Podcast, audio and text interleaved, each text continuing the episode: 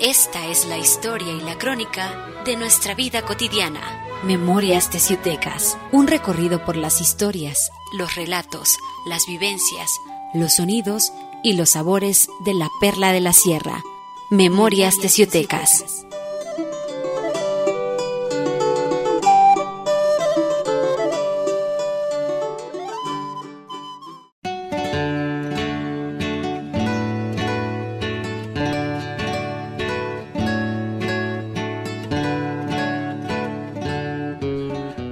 Buenas tardes, es un gusto nuevamente poder saludarles.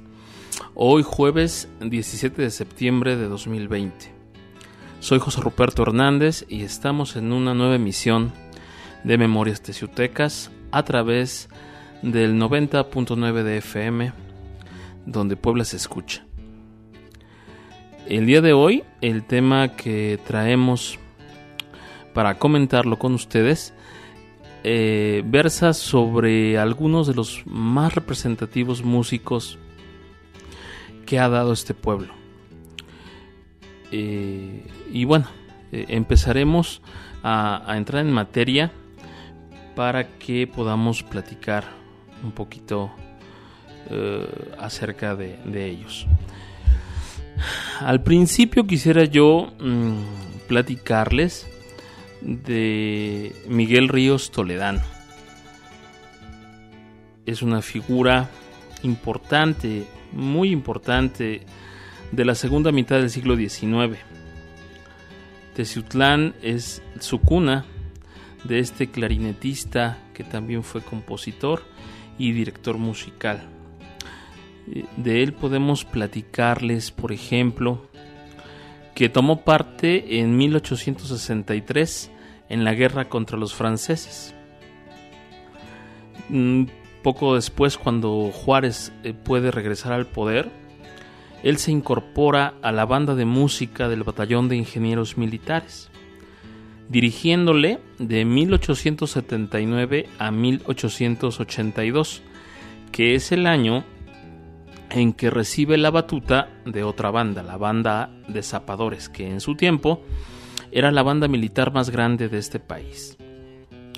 Esa banda de zapadores ensayaba en el centro histórico de la Ciudad de México, en la antigua calle de la Sequia, hoy corregidora. Con esta banda, el maestro Ríos Toledano hizo eh, giras por el norte de México, por el sur de Estados Unidos, y la encabezó, la dirigió hasta su muerte, cuando fue sustituido por el maestro Belino Miguel Presa, violinista duranguense. Miguel Ríos Toledano es considerado como uno de los primeros folcloristas mexicanos. No debemos olvidar que el nacionalismo musical surge en pleno siglo XIX. Como dato curioso, importante, que vale la pena mencionar, eh, no debemos olvidar que el emperador Maximiliano dio mucha importancia a la canción mexicana del pueblo. Miguel Ríos Toledano, en 1884, dispuso la valiosísima colección llamada 30 jarabes y sones. Por 1900 realizó el popurrí conocido como Aires Nacionales Mexicanos, dedicado al general Porfirio Díaz entre 1915 y 1916 formó Las Posadas y la Nochebuena de México, otro famoso popurrí. Ríos Toledano escribió también una hermosa pieza musical llamada Ángela, dedicada a la incomparable Ángela Peralta. Ernesto Bello Martínez dejó escrito en sus bocetos del terruño. Luna llena airecillo frío, parque, árboles y estrellas, música sonando. Hombres y mujeres en círculos encontrados siguen paseando. La banda musical toca aires nacionales, reflejo del alma de un pueblo, de su júbilo, de sus tristezas y sus melancolías.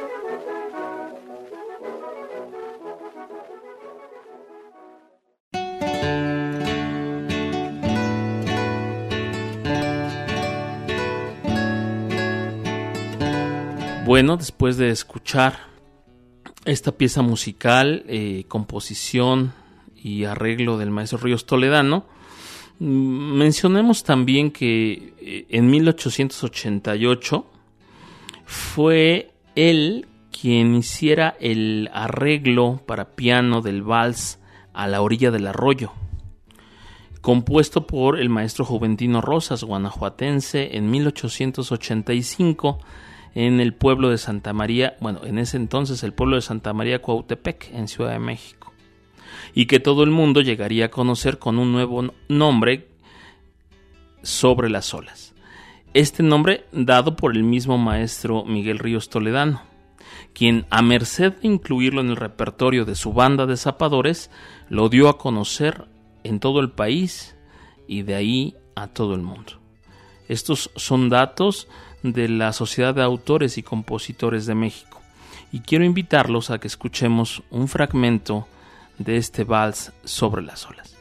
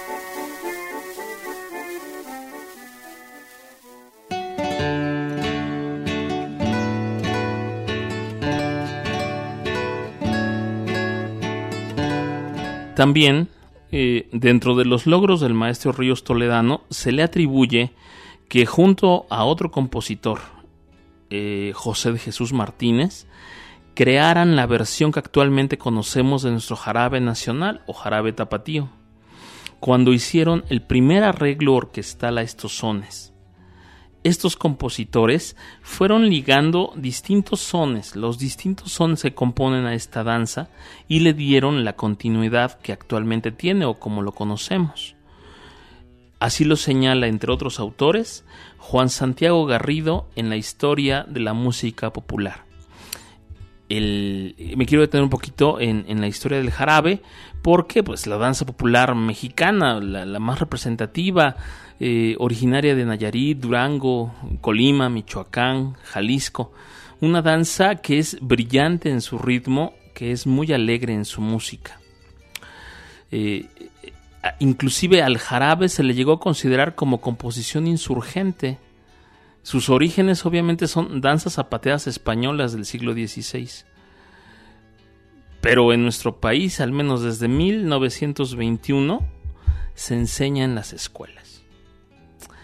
Otro autor famoso, Niceto de Zamacois, dejó escrito en 1861: Pues si al mundo Adán viniera y viese a una mexicana bailar jarabe ligera, temo que a comer volviera la consabida manzana. Escuchemos un fragmento del jarabe tapatí.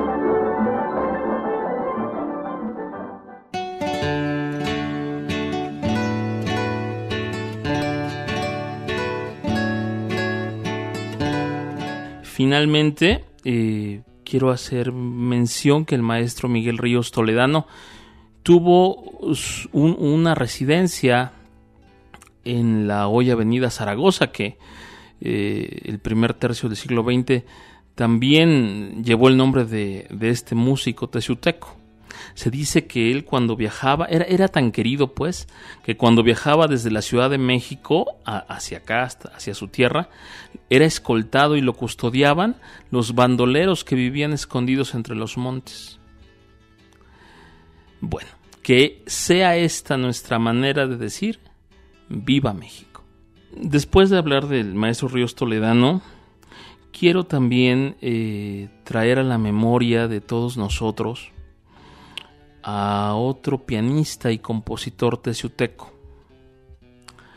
el señor Pepe Agüeros Calderón. Pepe Agüeros nace el 27 de noviembre de 1908. Utilizó para algunas de sus composiciones el seudónimo de Luciano Miral. Pepe Agüeros, desde temprana edad, se vio aficionado a la música y se trasladó a la Ciudad de México, donde vivió eh, con su hermana Lucía.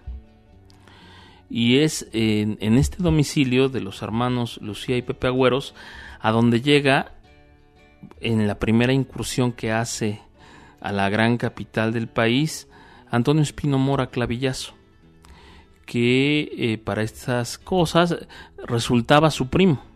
Su madre y, la madre de Pepe Agüeros eran primas hermanas.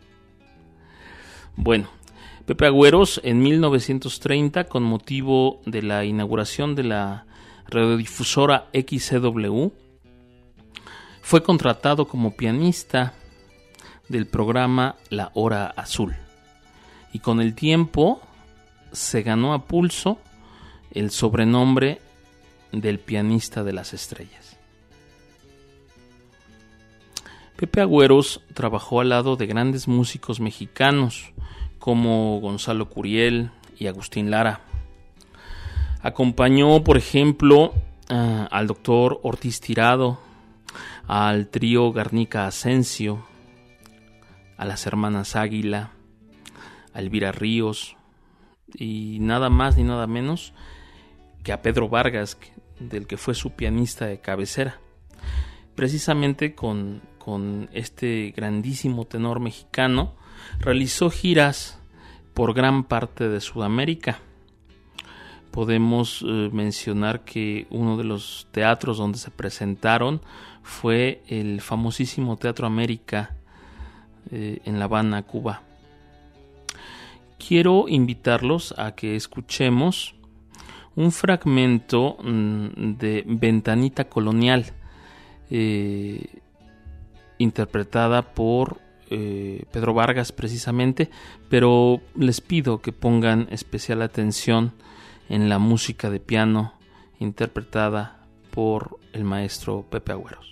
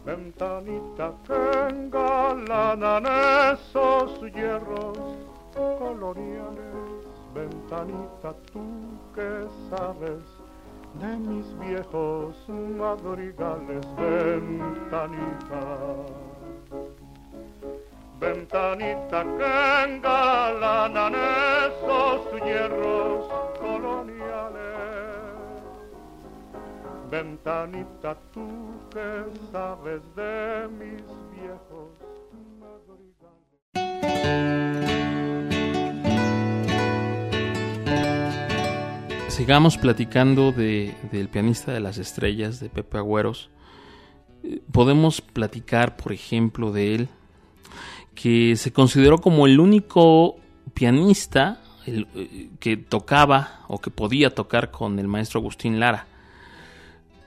Vaya que, que, se dice que el maestro Lara tenía un genio tremendo y, había poca gente que pudiera estar trabajando a su lado y, máximo cuando hablamos de que era otro pianista. Pues hay una anécdota que quiero compartir con ustedes. Es una anécdota de 1934 más o menos que dice que cuando el maestro Agustín Lara estrena sus composiciones Rival y Farolito, inmensamente famosas, Pepe Agüeros lo va a escuchar al Teatro mm, de los Fábregas. Al otro día, el maestro Agustín Lara sale de México, se va a El Salvador a los Juegos Centroamericanos que se efectuaban eh, en esta nación hermana y Pepe Agüeros en el programa Picot esa noche acompañó con esas dos canciones a las hermanas Águila. Pues bueno, aún con la dificultad de, las comunicaciones en esa época, Pepe Agüero recibe 12 horas después un cablegrama de Agustín Lara, que era muy breve pero era muy significativo. Agustín Lara le mandaba decir, llorando, los escuché ayer. Sigamos en ese 1934 es octubre. Al caer la tarde, se daba un fenómeno muy singular en nuestros hogares. Era el momento estelar de la radio.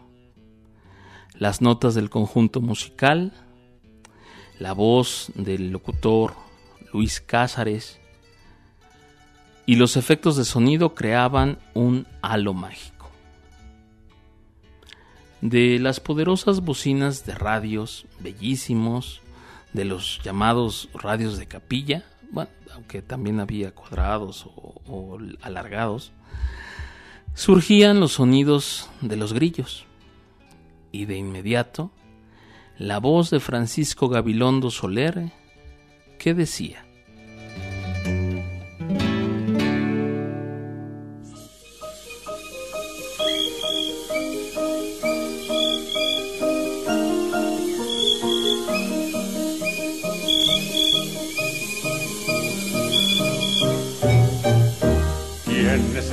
anda aquí. Es cri cri, ¿Y quién es ese señor? El grillo cantor.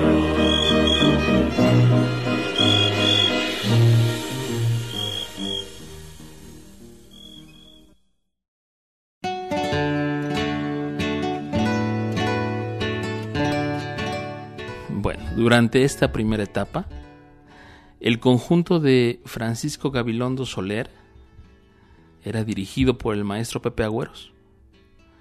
Su violinista era Alfredo Núñez de Borbón. Tocaba el xilófono el creador de los sonidos cósmicos dentro de la música Juan García Esquivel. En los efectos y sonidos especiales de los animales estaba el alpiste y saturado con un aura sedante y tersa, el coro vocal de las tres conchitas. Pepe Agüeros, ya lo mencionamos antes, eh, ha sido compositor de varias piezas musicales, de las que podremos mencionar, por ejemplo, que es el autor del corrido La muerte de Lucha Reyes, mm, de otra pieza que se titula La pajita sobre un texto de Gabriela Mistral, y también de su mayor éxito que se llamó, que se llama Déjame en paz. Pepe Agüeros fallece en 1975 y quiero mm, dejarlos precisamente escuchando a Déjame en paz, interpretada por María Luisa Landín, la reina del bolero con la orquesta de nada más ni nada menos Luis Arcaraz. Es una grabación de 1946. Espero que la disfruten.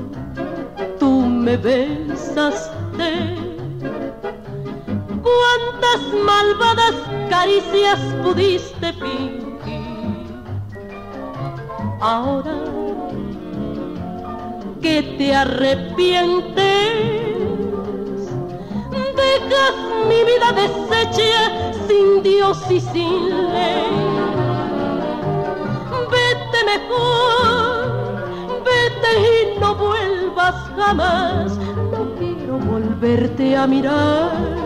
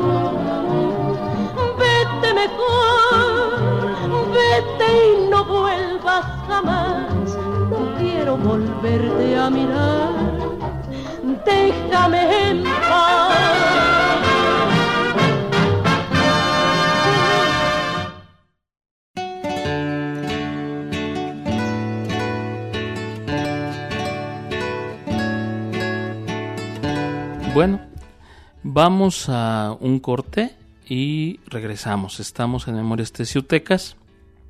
Acompáñenos.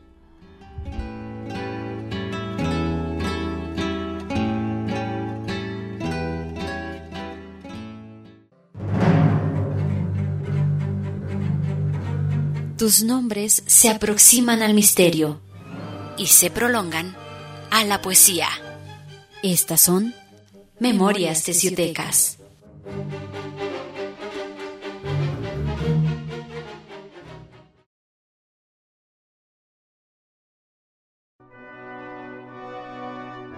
El tiempo es vida y la vida reside en el corazón.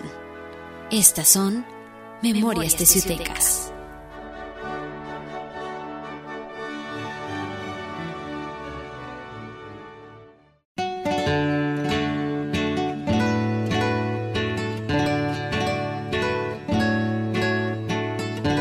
Bueno amigos, hemos regresado del corte y es momento de, recordarles que eh, estamos en el sistema estatal de telecomunicaciones SET Radio XHTEZ 90.9 Teciutlán FM, donde Puebla se escucha, transmitiendo desde la antigua estación del ferrocarril interoceánico, Avenida Hidalgo sin número, Colonia El Pinal, en Teciutlán, Puebla.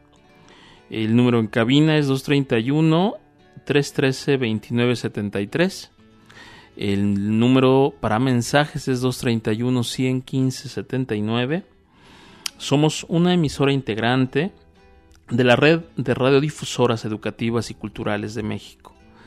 Nos pueden escuchar en línea en www.setpuebla.mx, diagonal home, diagonal radio en vivo y seguirnos en Facebook en www.facebook.com diagonal 90.9 FM. Vamos a continuar em, comentando acerca de algunos de los músicos más representativos que han eh, surgido en esta ciudad de Teciutlán. Es momento de platicarles acerca de otro personaje grandioso dentro de la historia musical de México. Se trata nada más y nada menos que de Alfredo Bojalil, el Güero Gil. Él nace en Teciutlán el 5 de agosto de 1915. hijo del libanés Felipe Julián Bojalil Simón y de la misanteca Carmen Gil Barradas.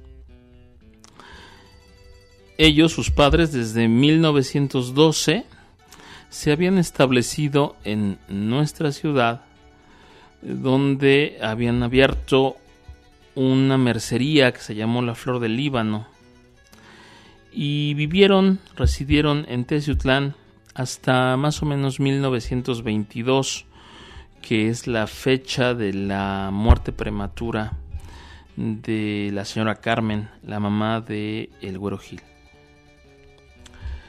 Eh, es una familia musical 100%. Tres de sus cinco hermanos también destacan en la música.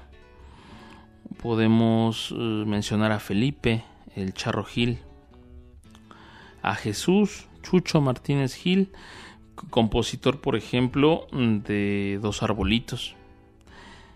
También a Elena Bojalil Gil, incluso a sus primos, a Pablo y Carlos, los eh, famosísimos hermanos Martínez Gil.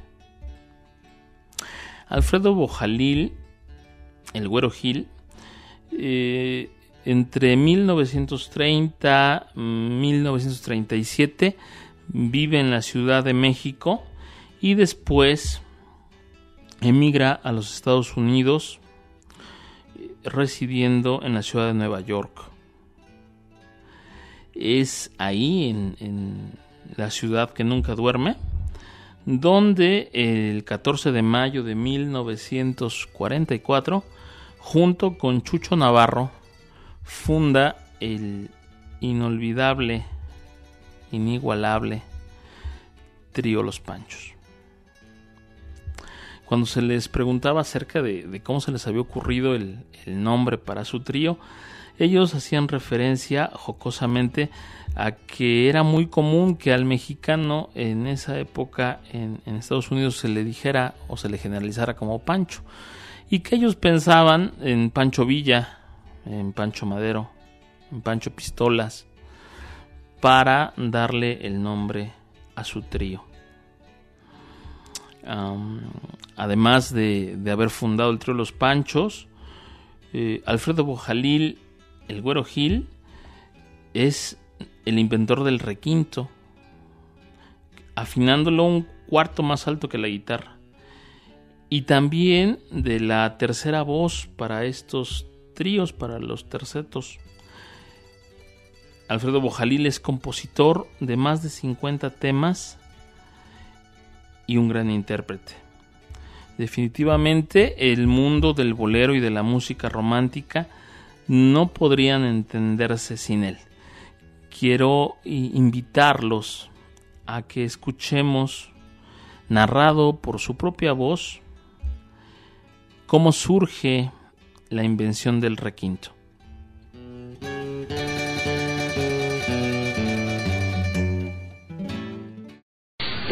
Entre el flamenco y lo poco clásico que, que, logré tocar de Juan Sebastián Bach, por ejemplo, una que otra este, obra, que ya no me acuerdo, por supuesto, hice, una hice mi propia técnica de salto de cuerda y, eh, y, sacar el sonido, la impostación en el requinto. Por eso es que el, requinto y las, y las voces no se estorban pero el requinto sobresale muy bonito. Y, y, también la forma de sentir uno. Pero tú, tú, tú tenías esa idea cuando manejabas la guitarra antes de crear el requinto o... No, cuando estuve en el ejército americano, en 1954, fue cuando comencé. 45. Eh, digo, eh, 40 y... 46. 44. Sí fue cuando comencé, cuando en el, en el ejército, como yo toqué la, la mandolina y este, mi papá me mandó a aprender la peluquería, ¿no? Y aprendí la mandolina y la peluquería también. Y este, pensaba yo de un instrumento más, más pequeño para que fuera como la mandolina, pero no fuera la mandolina, ¿no?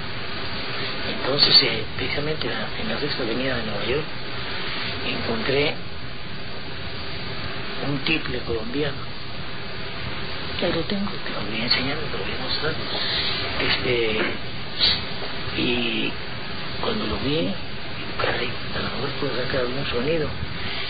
Y, a, y que le pongo cuerdas de guitarra y que me da los 400, eh, las 440 vibraciones por segundo. Perfectamente el la a donde tenía que ser. Y de ahí lo arreglé, lo me corté de la cabeza y este salió ese quinto y empezamos a grabar ya con el requinto.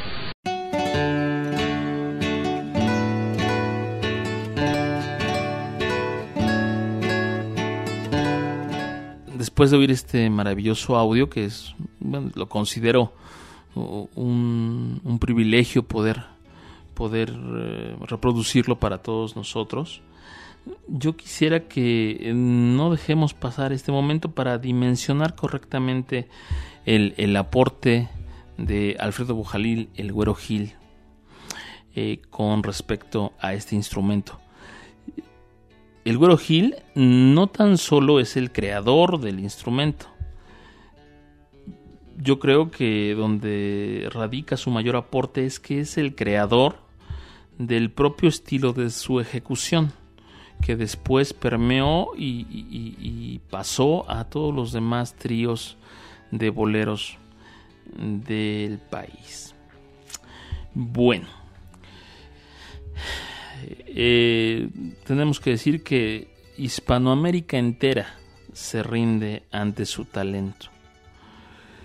Podemos hacer mención de casos singulares como Colombia, o como España, donde eh, son recibidos en el Palacio de la Zarzuela por el generalísimo Franco, y a esa reunión jocosamente se le, se le conoció como la reunión de los cuatro panchos.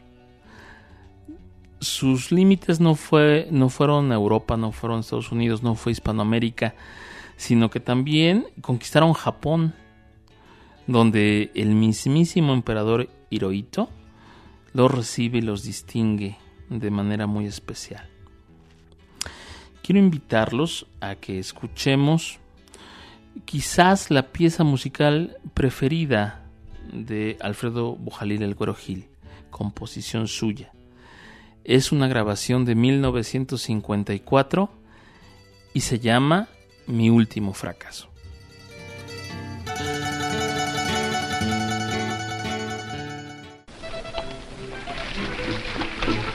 Honey, I'll be in the office, huh?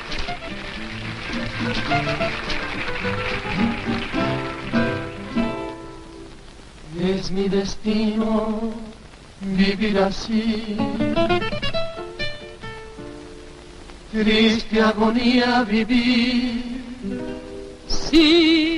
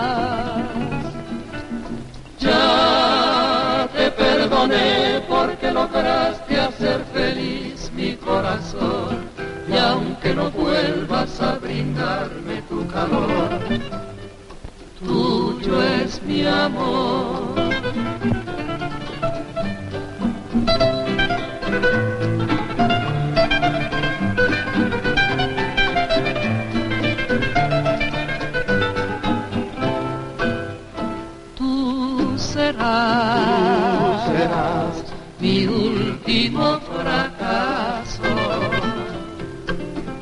No podré, No podré querer a nadie más. Ya te perdoné porque lograste hacer feliz mi corazón. Y aunque no vuelvas a brindarme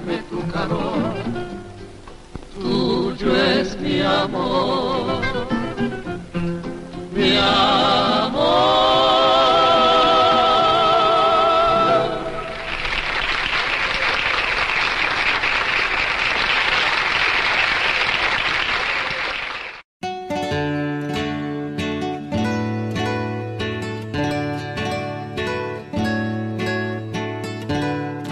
después de haberlos escuchado, quisiera también comentar acerca de, Alfredo Bojalil, el Güero Gil, que eh, su desarrollo profesional también abarcó la promotoría musical y de una manera trascendente. Eh, quiero hacer mención, por ejemplo, que él es quien trae a México a figuras como Sammy Davis Jr., como Polanca, como Frank Sinatra. Estos señores, gracias al Güero Gil, llegaron a actuar a México.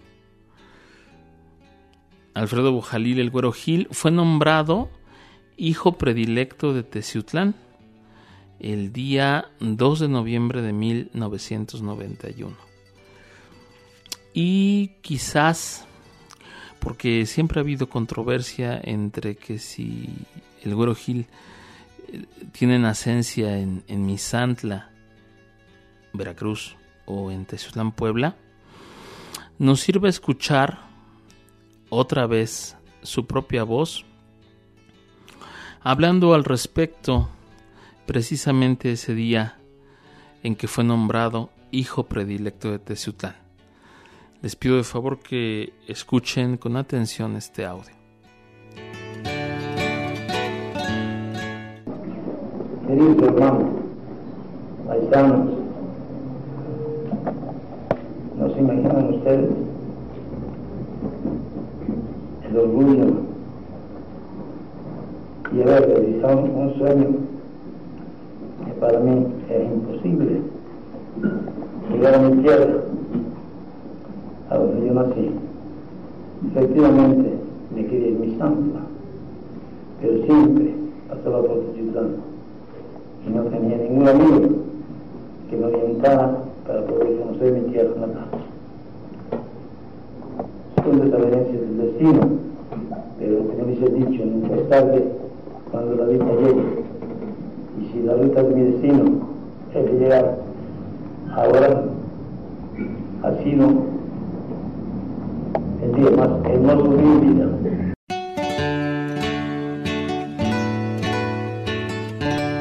Bueno, para mm, finalizar, hablando a muy grosso modo del Güero Gil, mm, nos queda decir que fallece un día 10 de octubre de 1999. Y como colofón quiero parafrasearlo para de esta manera poder expresar un deseo suyo. Este deseo es que a través del sonido de su requinto lo sigamos recordando toda la vida. Vaya que, que estamos hablando de gente muy importante y que ha dejado huella imborrable no solo en lo artístico, sino en, en el alma, en el sentir del pueblo mexicano. Bueno, eh, prosigamos nuestro, nuestro caminar del día de hoy y mm, eh, mencionemos a otro teciuteco ilustre, a otro gran músico que merece eh, ser recordado el día de hoy. Hablemos de uno de los mejores bateristas de México, originario de Teciutlán. Su nombre, Salvador Merchant López. Característica de él es su gran sensibilidad, su gran técnica, que le han permitido ser seleccionado al menos en dos ocasiones como el mejor baterista de jazz de nuestro país. Salvador Merchant es un increíble intérprete, educador por excelencia, donde durante su trayectoria eh, profesional ha marcado huella su dedicación, su gran compromiso y su inmejorable profesionalismo. Eso lo ha destacado durante muchos años. Salvador Merchant nació el 29 de enero de 1948 y en su espíritu trae la música. Su abuelo fue dueño del Hotel Valdés de esta ciudad. Su abuelo formaba parte de una orquesta llamada Azteca.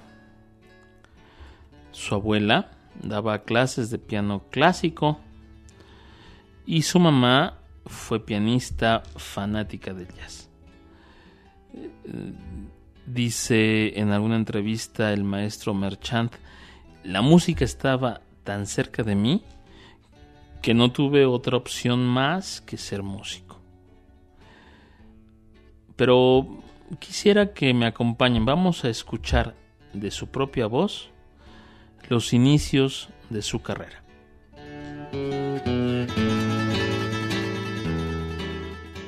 Mi abuelo tenía un hotel en Teciutlán, Puebla. Y en ese hotel él tenía una foto de su orquesta azteca. Yo tendría cuatro o cinco años. Y yo le señalaba que la foto y él me hacía la historia, que este fue Hilario y tocaba quién sabe qué y que el otro tocaba esto. Pero en la foto había una batería, una batería de aquella época que era un bombo grandote, una tarola y un platillito nada más. Yo, yo recuerdo esa foto, la tengo aquí, la foto esa. Bueno, pasó el tiempo.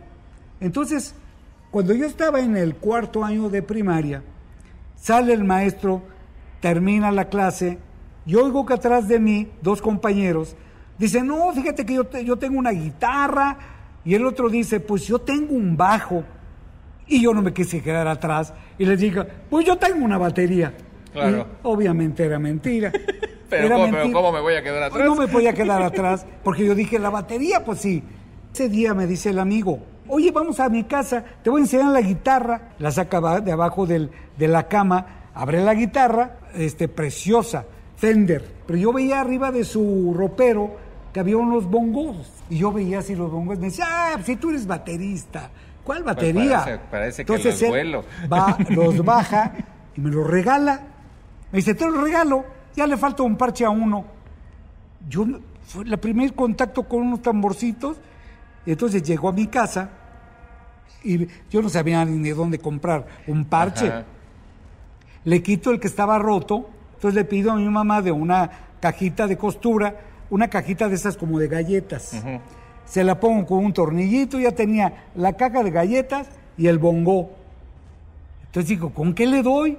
Y voy al, ropero y había los ganchos de la ropa con el palito abajo. El palito de madera, claro. El palito de madera. Le quito los palitos y me sentaba yo. Ya tengo baqueta. Con esas dos cositas al cuarto año de primaria, que tenía muchísimo menos años.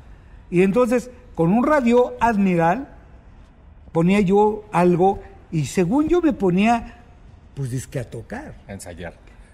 Entonces un día llega mi papá y dice, oye hijo, pues tienes ritmo.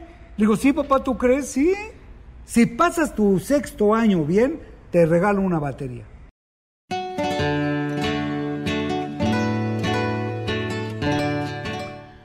Bueno, al principio, como casi todos los músicos, tuvo que combinar sus estudios en la secundaria, en la preparatoria, con los eh, alternos, con los paralelos en, la música. Su formación profesional, su, formación profesional básica, pues, la obtuvo en la Escuela Libre de Música, que es la escuela del Sindicato Único de Trabajadores de la Música. Eh, Salvador Merchant narra que un momento crucial en su vida es cuando tuvo que decidirse por qué camino seguir él estaba estudiando la carrera de medicina cuando uh, no pudo más cerrarle la puerta de, su corazón y de su cabeza a la música y tuvo que enfrentar a su padre para decirle que quería ser músico. Obviamente su padre no estuvo de acuerdo, pero su madre fue el, el gran apoyo. Su madre le dijo unas palabras que él considera correctas y precisas. Si en verdad quieres seguir la música, hazlo, sin que te importe la opinión de los demás. Salvador Merchant siempre se lo ha dicho a los jóvenes, nunca dejen sus sueños, atrévanse a luchar por ellos y conseguirlos. Salvador Merchant ha tocado todo tipo de música en sus ya más de 50 años de carrera, ha participado en más de 640 grabaciones. Ha trabajado en espectáculos con figuras como José José, Lupita D'Alessio, Guadalupe Pineda, los hermanos Castro y muchos más. Ha tocado con todos los músicos de jazz, saxofonistas como Héctor Jalal, el árabe, o Rodolfo Popo Sánchez, el contrabajista Roberto Aimes, el guitarrista Cristóbal López, los pianistas Eugenio Toussaint y Joao Enríquez, Enrique, perdón, por mencionar solo algunos nombres. Quiero pedirles que eh, escuchemos un fragmento de un solo de batería que nos permitirá apreciar en cabal medida su gran disciplina, inmejorable técnica y gran talento.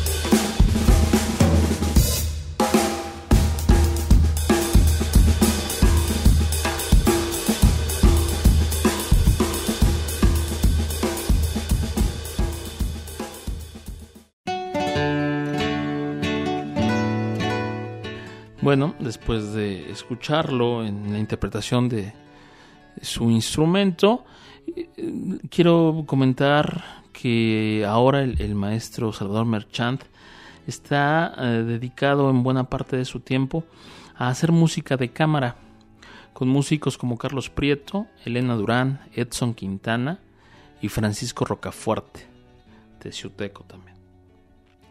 Salvador Merchant tiene su propio grupo, llamado Cuarta Aumentada, donde debuta oficialmente como director, aunque de facto es una actividad que siempre ha realizado desde hace décadas.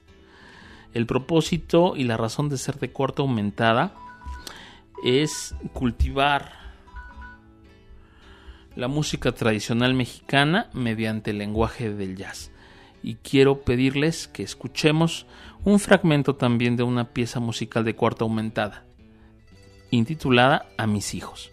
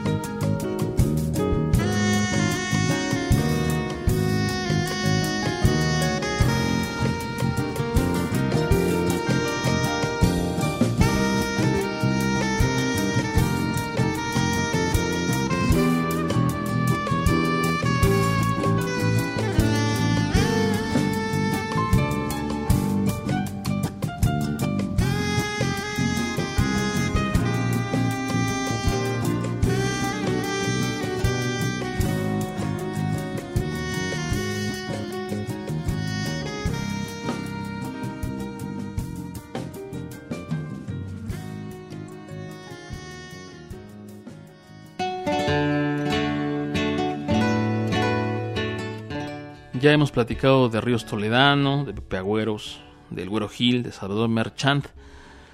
Solamente son pequeñas muestras de la enorme sensibilidad y talento del teciuteco. Se quedan muchos nombres, muchos nombres más por comentar, pero al menos mencionémoslos.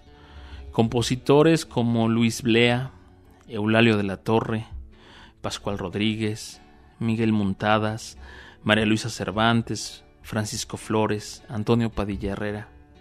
La Orquesta del Recuerdo, mm, con Crescencio Suárez, Don Crescens, Amancio Rico, Ernesto Rodríguez, Felipe Faraco Figlioni, Tomás Salinas, con sus ensayos inolvidables en la cima del Chignautla. Personas como Toya Said de la Sierra, Rodolfo Garcés Mayodón, Josefina López Danini, Luis Núñez Velarde, Hilario Hernández y su hija Lupita, la maestra, el flautista Antonio Guzmán, el mayor Felipe Rolón, no podemos dejar de lado a Generoso González Valera, mejor conocido como Carlos Blanco, que aunque nacido en Teteles en 1945, estudia en el SECMAC y se siente teciuteco, un gran compositor y como muestra Verónica, inolvidable éxito de Víctor Iturbe el Pirulí. Ricardo Samitis y sus hijos Mari, Augusto y Ricardo, oriundos de Jonotla, pero avecindados por largos años en nuestro pueblo. Juan Melgarejo Bello, Alejandro Huerta Rodríguez, Ricardo Cuanquiu, impulsores de los amigos de la trova teciuteca en los años 60. La Big Band o el mariachi de Juan Cuatlayot, Cholulteca llegado en 1948. Luis Arámburo Cortés, el Verdín y Toño Valencia, la voz. El profesor José María Salmerón, la señora Sun Todos magníficos intérpretes y representantes de una música profundamente mexicana. Esto ha sido Memorias Teciutecas. Soy José Ruperto Hernández y los invito a que nos acompañen en la próxima emisión. Solo me resta antes de despedirles hacer mención al, tema musical de fondo del día de hoy. Estuvimos escuchando de letra y música de Joaquín Pardavé Varita de Nardo, interpretada por los románticos de la guitarra. Se dice que, la tradición oral dice que Varita de Nardo fue compuesta en Teciutlán, en su finca Cholita. Lo que sí podemos asegurar es que Pardavé tiene una relación estrecha y cercana, emotiva y profunda con Teciutlán. Y eso es más que válido para traerlo en este programa con todos nosotros. Que estén bien, saludos, nos vemos en la próxima emisión.